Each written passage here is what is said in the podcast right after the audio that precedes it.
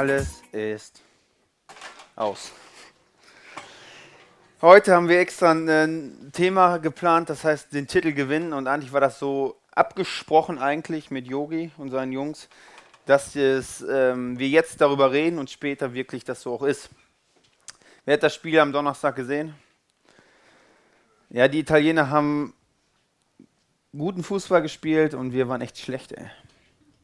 Also ich bin wirklich äh, also deprimiert innerlich, so wo ich dachte, oh, das kann doch nicht sein. Ey. Wir müssen noch mal einen Titel gewinnen, oder? Mann, Mann, Mann. Und heute soll es um Erfolg gehen. Erfolg im, im Beruf, Erfolg im Leben. Und die Frage ist, aus welcher Perspektive haben wir in unserem Leben Erfolg? Und ich glaube, dass wir trotzdem Titel gewinnen können. Und genau darum geht es heute, wie wir einen Titel gewinnen können für unser Lebensspiel, was wir leben dürfen. Wir haben so ein Ranking in unserem Kopf, was ist Erfolg und was ist nicht Erfolg. So, ähm, erster, super. Zweiter, okay. Dritter, vierter, also nichts. Deutschland ist ins Halbfinale gekommen. Nichts, nichts haben sie erreicht. So, Olympia fängt ja bald wieder an. Den vierten kennt keiner, oder? Vierten, vierten. Drei, die ersten drei kennt man, die sind auf dem Treppchen, aber dann kennt man keinen. Wir haben klares Ranking, was Erfolg ist. Und so leben wir auch. Wir haben Modelle in unserem Kopf, die uns sagen, okay, lebe so, dann bist, lebst du erfolgreich. Und wir folgen diesen Modellen, aber prüfen gar nicht, ob das überhaupt sinnvoll ist für mein Leben, dass ich am Ende meines Lebens echt sage, ey, das war ein gutes Leben.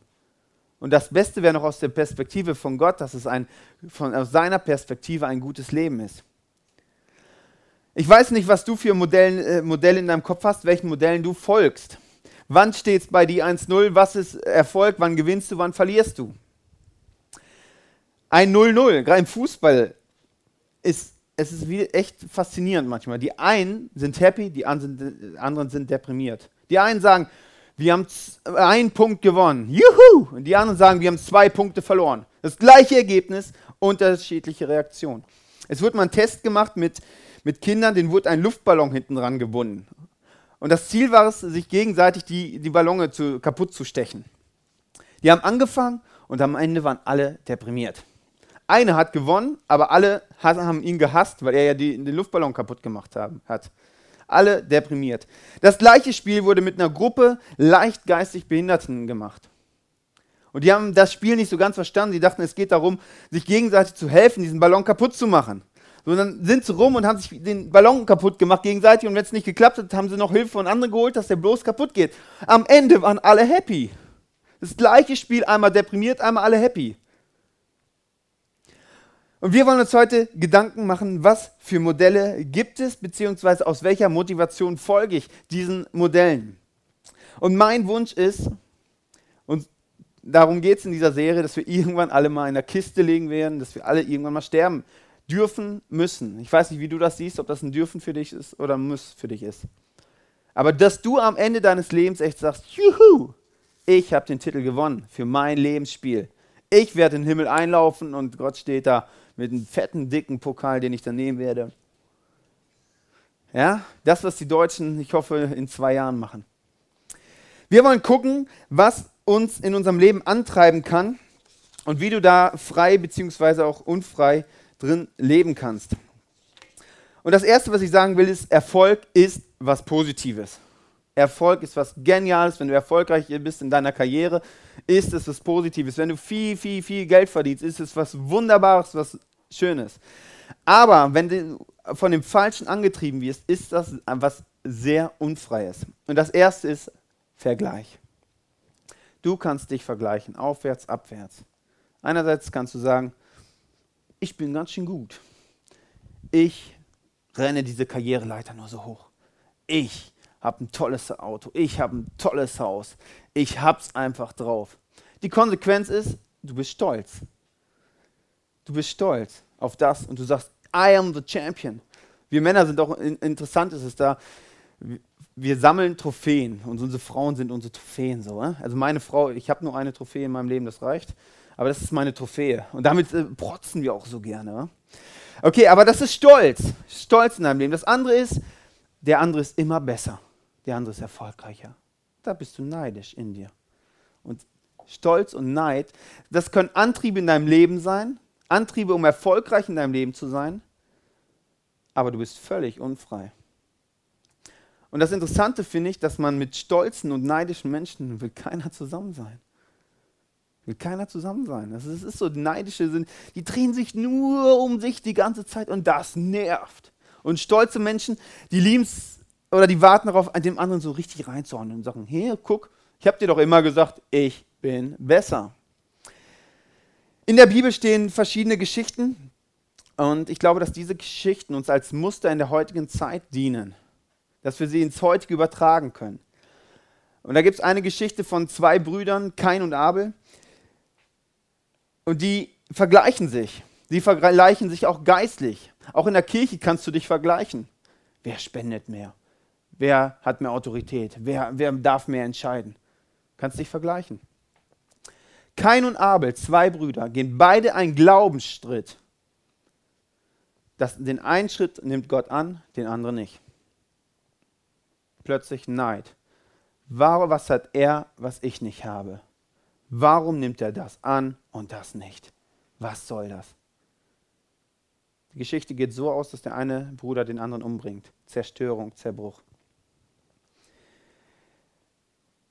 Wenn wir in den Galaterbrief in der Bibel schauen, dort steht, dass Neid, Eifersucht und Stolz Dinge in deinem Leben sind, die dich und andere um dich herum töten. Du kannst von außen erfolgreich sein, aber wenn dich das Falsche antreibt, bist du sehr unfrei. Das nächste ist Wettkampf. Gerade Männer, wir lieben Wettkampf. Ich mache aus jedem Kram einen, einen, einen, Wettkampf. Ich liebe es. Ich war letztens im Urlaub und dann gab es den Weg bis zum Strand. Da war halt geteert und so ein bisschen gepflastert. Und den ganzen Tag hat die Sonne drauf ge geschienen. Und das wird heiß irgendwann. Und der Wettkampf war, dass ich bis zum Strand barfuß laufen kann. Und da komme ich auf Höchstleistung, ey. Man konnte das Steak schon so abschneiden, eigentlich so, aber ich habe es geschafft so. Wettkampf kann uns positiv antreiben. Paulus, einer der, der großen Theologen im zweiten Teil der Bibel, hat gesagt, ich lebe in einem Wettkampf. Ich möchte die Goldmedaille gewinnen. Ich will nicht Zweiter sein, ich möchte Erster sein. Und das Entscheidende dabei ist, aus welcher Perspektive. Aus welcher Perspektive Erster zu sein. Und er hat gesagt, ich möchte aus Gottes Perspektive die Goldmedaille gewinnen. Wenn du Wettkampf unter der falschen Perspektive machst, dann kann es auch sehr zerstörerisch in deinem Leben sein. Eine andere Geschichte aus der, ähm, aus der Bibel, Josef und seine Brüder, kannst du auch in der Bibel nachlesen. Ein Wettkampf um die Anerkennung des Vaters. Wen mag der Vater mehr? Und Josef, das war derjenige, der am meisten gemocht worden ist. Und die anderen waren neidisch. Die haben gesagt, ey, wieso schneidet der besser ab? Die Geschichte geht so aus, dass Josef verkauft wird. Die Brüder verkaufen ihn. Sehr zerstörerisch. Und es wird mal eine ähm, Psychologin von einem Geschäftsführer beauftragt, bei einer Frau nachzugucken. Das war eine Frau, die die hat einen perfekten Lebenslauf. Die Karriereleiter echt nur so hoch gesprungen. Es hat alles gepasst. Ein Jahr im Ausland, dann in die Firma rein und das nur die besten Noten. Und der Geschäftsführer hat gemerkt, ja, die ist, die ist wirklich die Karriere-Vorzeigequeen, aber irgendwas ist da, irgendwas passt da nicht. Und dann wurden ein paar Tests mit ihr gemacht und dann kam raus, dass sie das nicht wegen dem Job macht, nicht, nicht ähm, wegen der Firma, sondern einzig und allein, weil sie besser sein möchte wie ihre Schwester. Von klein auf an ein Wettkampf mit der Schwester. Wer ist besser? Wer ist erfolgreicher? Völlig unfrei. Nach außen die Vorzeige-Queen, Karriere-Vorzeige-Queen, wunderbar, alles toll. In total unfrei. Total unfrei. Das Gleiche ähm, kann auch in der Kirche passieren. Und ich habe eine Geschichte gelesen, ich weiß nicht, ob sie stimmt, aber ich finde sie sehr lustig. Da war ein Mann, der ist auch so Karriereleiter, nur so hochgesprungen und ein Freund hat mal zu ihm gesagt dann, hey, guck mal hier, du hast ja die letzten Jahre echt Gas gegeben und nimm dir doch mal ein Jahr Auszeit und geh einfach mal ins Kloster rein, komm einfach mal zur Ruhe, mach mal was anderes und mal von Gott inspirieren lassen. Er so, ja, okay, ging ins Kloster rein. Ein halbes Jahr später schreibt der Mann seinen, seinen Eltern einen Brief. Hallo Mama, hallo Papa. Das war eine richtige Entscheidung, hier ins Kloster zu gehen. Mittlerweile habe ich alle Glaubenskurse besucht und als Bester abgeschnitten. Aktuell bin ich der Stellvertreter des Leiters des Klosters. Bald gehört der Laden mir. Das gleiche Muster immer noch drin. Das gleiche unfreie Muster. Immer noch. Und christlich, also kann nach außen sieht alles so christlich und toll aus, aber innerlich kannst du immer noch genau so unfrei sein. Äußerlich kannst du noch genauso unfrei sein. Und Wettkampf in der, kommt in der Bibel so oft vor. Da gibt es zum Beispiel zwischen Rahel und Lea so, so einen Wettkampf, wer macht die mehr, am meisten Kinder. Also völlig schräg. Wettkampf kann uns zur Höchstleistung bringen, wenn die Motivation die richtige ist, die Perspektive die richtige ist. Und sonst ist das was sehr zerstörerisches in deinem Leben. Das nächste ist Aufstieg. Und das ist ein Modell, was in unserer Gesellschaft sehr stark vorgelebt wird. Und dort gibt es drei verschiedene Gefängnisse, in denen du sitzen kannst. Und das erste ist das Karrieregefängnis. Karriere ist was Tolles. Ist das was Positives? Wenn du erfolgreich bist, ist es was Gutes. Aus der falschen Motivation ist es was sehr Unfreies. Und es gibt in unserer Gesellschaft, ähm, gerade in der Wirtschaft, so ungeschriebene Gesetze. So ungeschriebene Gesetze. Jeder macht es, aber keiner spricht wirklich drüber. Und das erste ist, dein Lebenslauf muss von Kind auf an geplant sein. Welche Schule besuchst du? Gehst du ein Jahr ins Ausland? Welche Uni besuchst du? Und alles muss lückenlos geplant sein. Das nächste ist, wenn du die Chance hast aufzusteigen, musst du das annehmen. Wenn dein Chef auf dich zukommt und sagt, hey, pass auf, du kannst jetzt hier eine neue Stelle, dann musst du Ja sagen. Dann musst du Ja sagen, sonst bist du der Depp. Das sind so ungeschriebene Gesetze, die sind irgendwie da. Alle machen das, aber prüfen gar nicht, ob sie es wirklich, wirklich wollen. Und Jesus sagt, du bist frei, du kannst freie Entscheidungen treffen, du kannst Ja sagen, du kannst Nein sagen, du kannst selber frei entscheiden, was du machst, beziehungsweise was du nicht machst. Und dieses Modell, gerade dieses Karrieregefängnismodell, kann ähm, Konsequenzen in deinem Leben haben. Deine Ehe, deine Freundschaften, deine Beziehungen können zerstört werden. Und die Frage ist, wer ist Chef in deinem Leben? Ist es Gott oder dein Arbeitgeber? Das ist eine tiefe Frage. Das nächste Gefängnis ist das Druckgefängnis. Und da, da können unsere Antriebe sein, dass ich Angst habe, zu kurz zu kommen, Menschenfurcht. Ich muss schauen, dass es für mich stimmt. Und das sind so Sachen, du machst dir Druck, du machst dir Druck, du machst dir Druck. Und wenn du in dem Gefängnis bist, du bist auf einer Arbeitsstelle, deine Kollegen arbeiten 12 bis 14 Stunden, je, 12 bis 14 Stunden, jeden Tag. Was musst du machen? Auch 12 bis 14 Stunden arbeiten. Auch wenn es nicht logisch ist, vielleicht arbeitest du viel effektiver. Aber du musst es einfach machen. Und das ist keine Freiheit. Das nächste Gefängnis ist das Humanismus- und Sozialismus-Gefängnis. Wenn du Christ bist, dann ist das was für dich. Wenn du kein Christ bist, verstehst du es nicht. Wenn du in diesem Gefängnis bist, in dem Humanismus-Gefängnis, dann sagst du, ich darf keine Leute feuern. Ich muss immer nett und freundlich sein. Ich muss jeden die zehnte Chance geben. Ich muss immer toll und ich muss immer die an, den anderen nacharbeiten. Ich muss immer dienen, immer nett sein, immer freundlich sein, immer positiv sein. Das ist ein Gefängnis, in dem du drin sitzt. Jesus war klar und hat direkt gesagt, was er denkt. Er hat gesagt, hier, das sind die Konsequenzen, wenn du so weiterlebst. So ist das. Und jeder von uns wünscht sich keinen toleranten Arzt, oder? So, dass ich mal zum Arzt gehe, ja, und der sagt, ja, könnte jetzt, kann sein, dass du krank bist, muss nicht sein, jetzt je nachdem, wie man sieht. Wenn ich zum Arzt gehe, will ich wissen, was habe ich, was kann ich tun? Und so war Jesus. Und wenn du in diesem Gefängnis bist, was machst du, wenn du mal Chef bist und Leute feuern musst? Das zerreißt dich. Das zerreißt dich dermaßen. Wenn du 600 Leute behalten möchtest, und 400 dafür feiern musst, Das zerreißt dich. Das zerreißt dich. Und ich glaube, dass gerade Christen solche Jobs annehmen sollten, wo sie Entscheidungen treffen. Freie Entscheidungen. Ich weiß nicht, in welchem Gefängnis du dich wiederfindest, aber das alles sind Antriebe, Antriebe, die dich unfrei machen, die verletzen können und die dich nicht das Spiel spielen lassen können, was eigentlich für dich geplant ist. Ich möchte zum Schluss euch äh, ein paar Gedanken mitnehmen. Wie kannst du mit Gott in deinem Leben Entscheidungen treffen? Es gibt eine Geschichte in der Bibel, da geht es um Turmbau. Die möchte ich euch kurz vorlesen. Damals sprachen die Menschen noch eine einzige Sprache, die alle, geme alle gemeinsam war. Als sie von Osten weiterzogen, fanden sie eine Talebene im Land China. Also nicht China, sondern China. Dort ließen sie sich nieder und fassten den Entschluss, los, wir formen und brennen Ziegelsteine, riefen sie einander zu. Die Ziegel wollen sie als Bausteine benutzen und Teer als Mörtel. Auf, jetzt bauen wir uns eine Stadt mit einem Turm, dessen Spitze bis zum Himmel reicht, schrien sie. Dadurch werden wir überall auf der Welt berühmt.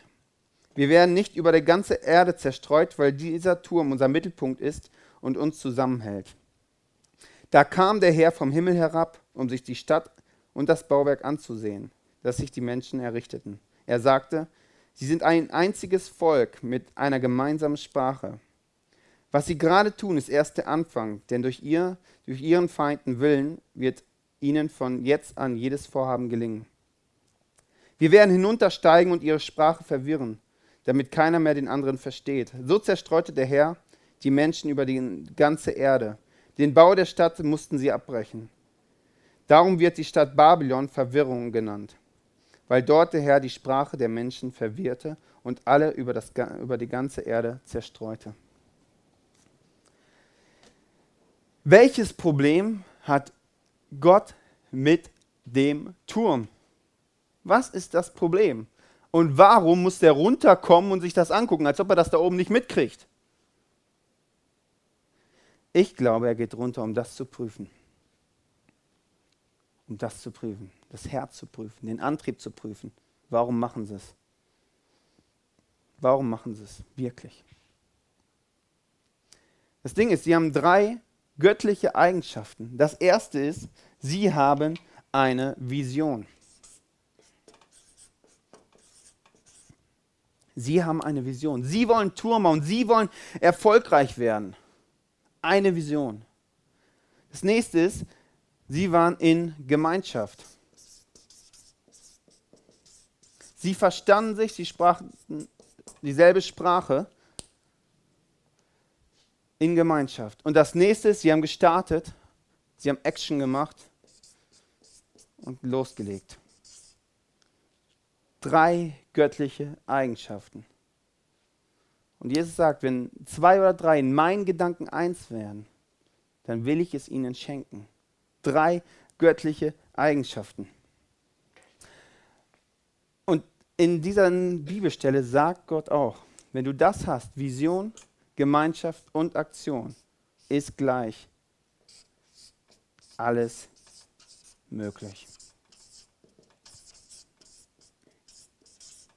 Ist alles möglich.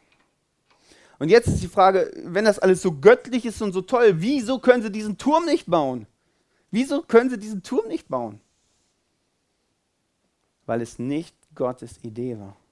Weil es nicht Gottes Idee war. Wenn du in deinem Leben Sachen aus dem falschen Antrieb machst, aus der falschen Idee raus, kommt irgendwann in deinem Leben Zerbruch. Dann zerbricht Gott das. Warum macht er das? Weil er so gemein ist und sagt, nee, ihr dürft keinen Turm bauen. Sondern er weiß, dass es nicht das Beste für die Leute ist. Weil sie es aus dem falschen Antrieb machen. Das wird die Menschen innerlich irgendwann zerstören. Deswegen sagt er frühzeitig, macht er dann Strich. Verteilt die auf der ganzen Erde. Wenn du was aus dem falschen Antrieb machst, wenn es nicht Gottes Idee ist, zerbricht es irgendwann. Warum? Weil Gott dich liebt und weil er möchte, dass du in den richtigen Sachen reinkommst. Das richtige Spiel spielst. Und diese drei Sachen kannst du auf deine Ehe, auf, auf deine Kirche, auf dein, deine Freundschaft so anwenden. Was ist unsere Vision? Was ist der Fokus? Wo sind die Leute, mit denen ich, die mich überprüfen können, die, die gucken können, warum ich was aus welchem Antrieb mache? Und was ist der nächste Schritt, den ich gehen darf? Was ist der nächste Schritt, den ich gehen darf? Der nächste göttliche Schritt, den ich gehen darf. Und das Ganze ist völlig werteneutral. Karriere gut, Karriere schlecht. Erfolg gut, Erfolg schlecht. Wenn ich jetzt sagen würde, okay, ich gehe jetzt arbeiten und verdiene so viel Kohle, wie ich kann. Ist das gut oder schlecht? Keine Ahnung. Wenn ich dann sage, okay, ich spende auch viel Geld in die Kirche. Ist das gut oder schlecht? Ist das richtig oder falsch? Keine Ahnung. Wenn ich dann sage, ich kaufe mir ein Haus und ein Auto und fahre jedes Jahr dreimal im Urlaub und das Geld ist eigentlich nur für mich. Richtig oder falsch? Keine Ahnung. Völlig werteneutral. Wir Christen wünschen uns immer so alles so schwarz-weiß. Ja, richtig, falsch, das darf man machen, das darf man nicht machen. Aber das war Jesus nicht. Das war nicht so ein schwarz-weiß-Denken. Und das ist manchmal das Schwierige, in sein Herz zu gucken und zu gucken, warum mache ich was? Was ist meine Vision? Wo sind die Leute, die das überprüfen können? Meine Motive. Und was ist der nächste Schritt? Nicht, was ist der nächste einfachste Schritt, sondern der nächste göttliche Schritt. Und manchmal sind diese Schritte sehr herausfordernd für uns. Aber es bringt uns weiter. Und wie sieht das Ganze praktisch aus bei meiner Frau und ich? Wir haben die Grundvision, dass wir Menschen helfen, eine persönliche Beziehung, eine Freundschaft mit Jesus zu starten. Das ist unser, unsere tiefe Vision in unserem Leben. Das ist sehr offen in viele Richtungen. Aber was heißt das konkret? Ich arbeite aktuell 100% fürs ICF, sie arbeitet 100% woanders in der Wirtschaft. Und wir haben uns vor zwei Jahren hingesetzt und gemeinschaftlich zusammen überlegt, welches ist der nächste Schritt? Das ist unsere Vision, die ist klar. Aber was liegt jetzt vor unseren Füßen? Was ist aktuell dran? Dann haben wir Aktion gemacht, den nächsten Schritt, gesagt, okay, du arbeitest voll da und sie arbeitet voll da. Wie lange? Keine Ahnung. Das musst du immer und immer und immer und immer wieder machen. Jetzt arbeite ich hier, nächstes Jahr, keine Ahnung. Vielleicht woanders. Vielleicht ist das dann der nächste logische Schritt, der sinnvoll ist. Was ist deine Grundvision in deinem Leben, die du hast? Ist eine schwierige Frage. Ich habe mit äh, vielen Leuten schon gerade darüber gesprochen. So, was ist meine Grundvision? Die meinten ja keine Ahnung. Aber ich glaube, das, das ist sehr entscheidend. Was ist dein Fokus? Was willst du dem, mit deinem Leben anfangen? Was ist deine Gemeinschaft? Wo sind Leute um dich herum, mit denen du Sachen besprichst? Und da ist auch sehr viel Zerstörungspotenzial, wo du sagst, ich habe eine Vision für mein Leben. Du heiratest vielleicht, aber besprichst es da nicht. Das kann sehr zerstörerisch sein was ist der nächste Schritt für dich, den du vielleicht gehen solltest, es weißt, aber nicht gehen möchtest vielleicht? Wo bist du frei, wo bist du unfrei? Und mein, mein tiefer Wunsch jetzt am, am Ende dieser Serie, die, die wirklich, die mich sehr begeistert hat, weil es darum ging, so wie spiele ich mein Spiel auf dieser Erde? Für was lebe ich? Das ist so eine, so eine tiefe Frage, die hat so viel in mir aufgewühlt. Aber am Ende des Lebens möchte ich, dass, dass, dass wir eines sagen. Das gleiche wie Jesus. Johannes 19, 28. Jesus wusste, dass nun sein Auftrag erfüllt war. Jesus wusste, dass nun sein Auftrag erfüllt war. Welcher Auftrag? Den Auftrag, den Gott in seinem Leben gesehen hat.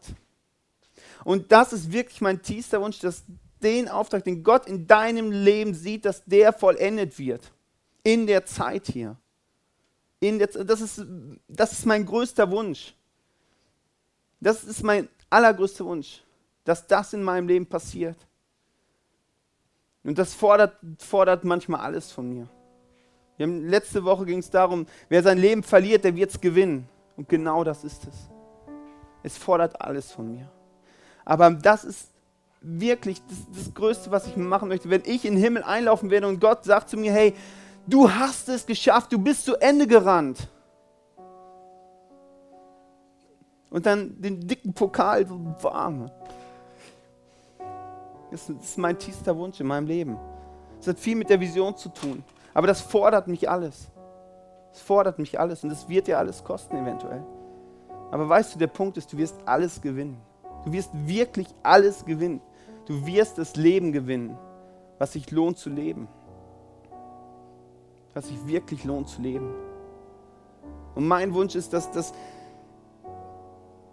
dass diese Serie, dass, wo manche Punkte hart sind, wo man sagt, ja, äh, darf man nicht jetzt einfach so normal leben. Natürlich kann man normal leben. Aber lass es zu, dass Leute dich hinterfragen, dass Leute dich herausfordern. Ein bequemes Leben zu leben ist relativ flach. Manchmal. Meistens. So nett, alles auszuweichen, alle Herausforderungen. Aber ich glaube, du verpasst sehr, sehr viel in deinem Leben da. Römer 12, 1 bis 3. Weil ihr Gottes Barmherzigkeit erfahren habt, fordere ich euch auf, liebe Brüder und Schwestern, mit eurem ganzen Leben für Gott da zu sein. Und das fordert mich extrem mit meinem ganzen Leben. Nicht mein frommen Leben am Sonntag, sondern Montag bis Montag. Alles in meinem Leben. Jeden Bereich, den mein Leben ausmacht. Jeden Bereich. Passt euch nicht dieser Welt an. Heißt so viel, folgt nicht den Modellen, die in unserer Gesellschaft vorgelebt werden, sondern ändert euch, indem ihr euch von Gott völlig neu ausrichten lasst. Nur dann könnt ihr beurteilen, was Gottes Wille ist, was gut und vollkommen ist und was ihm gefällt.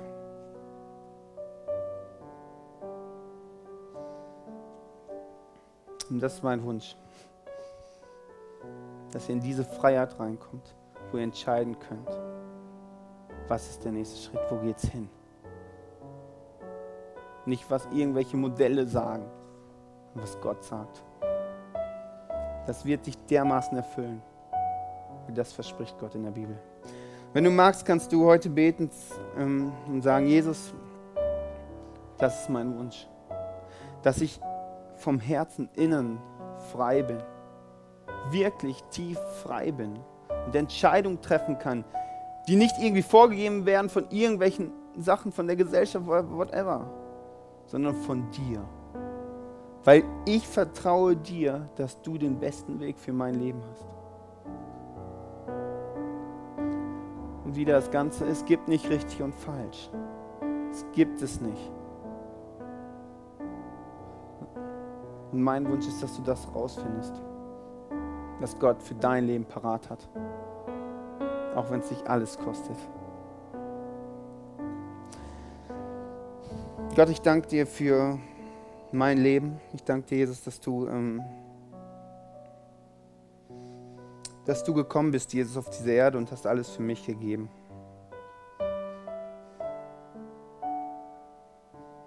Dass du hier hingekommen bist und dein Leben geopfert hast, damit ich leben kann. Und mir ist es oft nicht wert, ein bisschen was zu geben. Ich bin schon bei von der kleinsten Herausforderung überfordert in meinem Leben.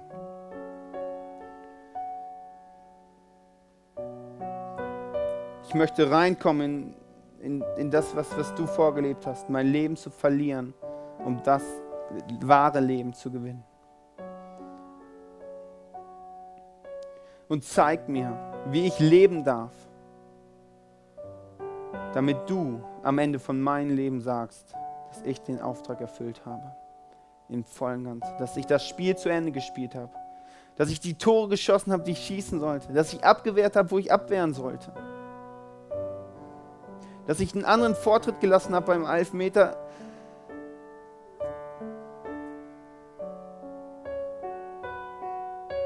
Jesus, ich bete, dass ich da reinkomme in das Leben.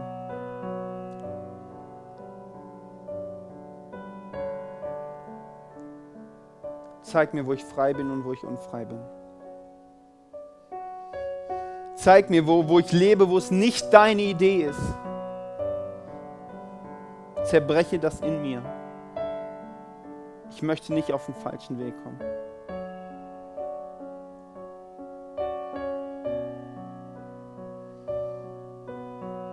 Und ich strecke mich aus nach dem Leben, was du parat hältst für mein Leben. Weil das möchte ich erleben in meinem Leben. Nichts anderes und egal, was es mir kostet. Egal, wie demütig ich sein muss. Wie oft ich hinfallen muss. Ist mir egal.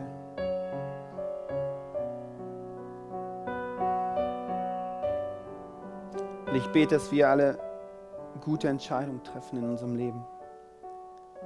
Deine Entscheidung treffen, Jesus.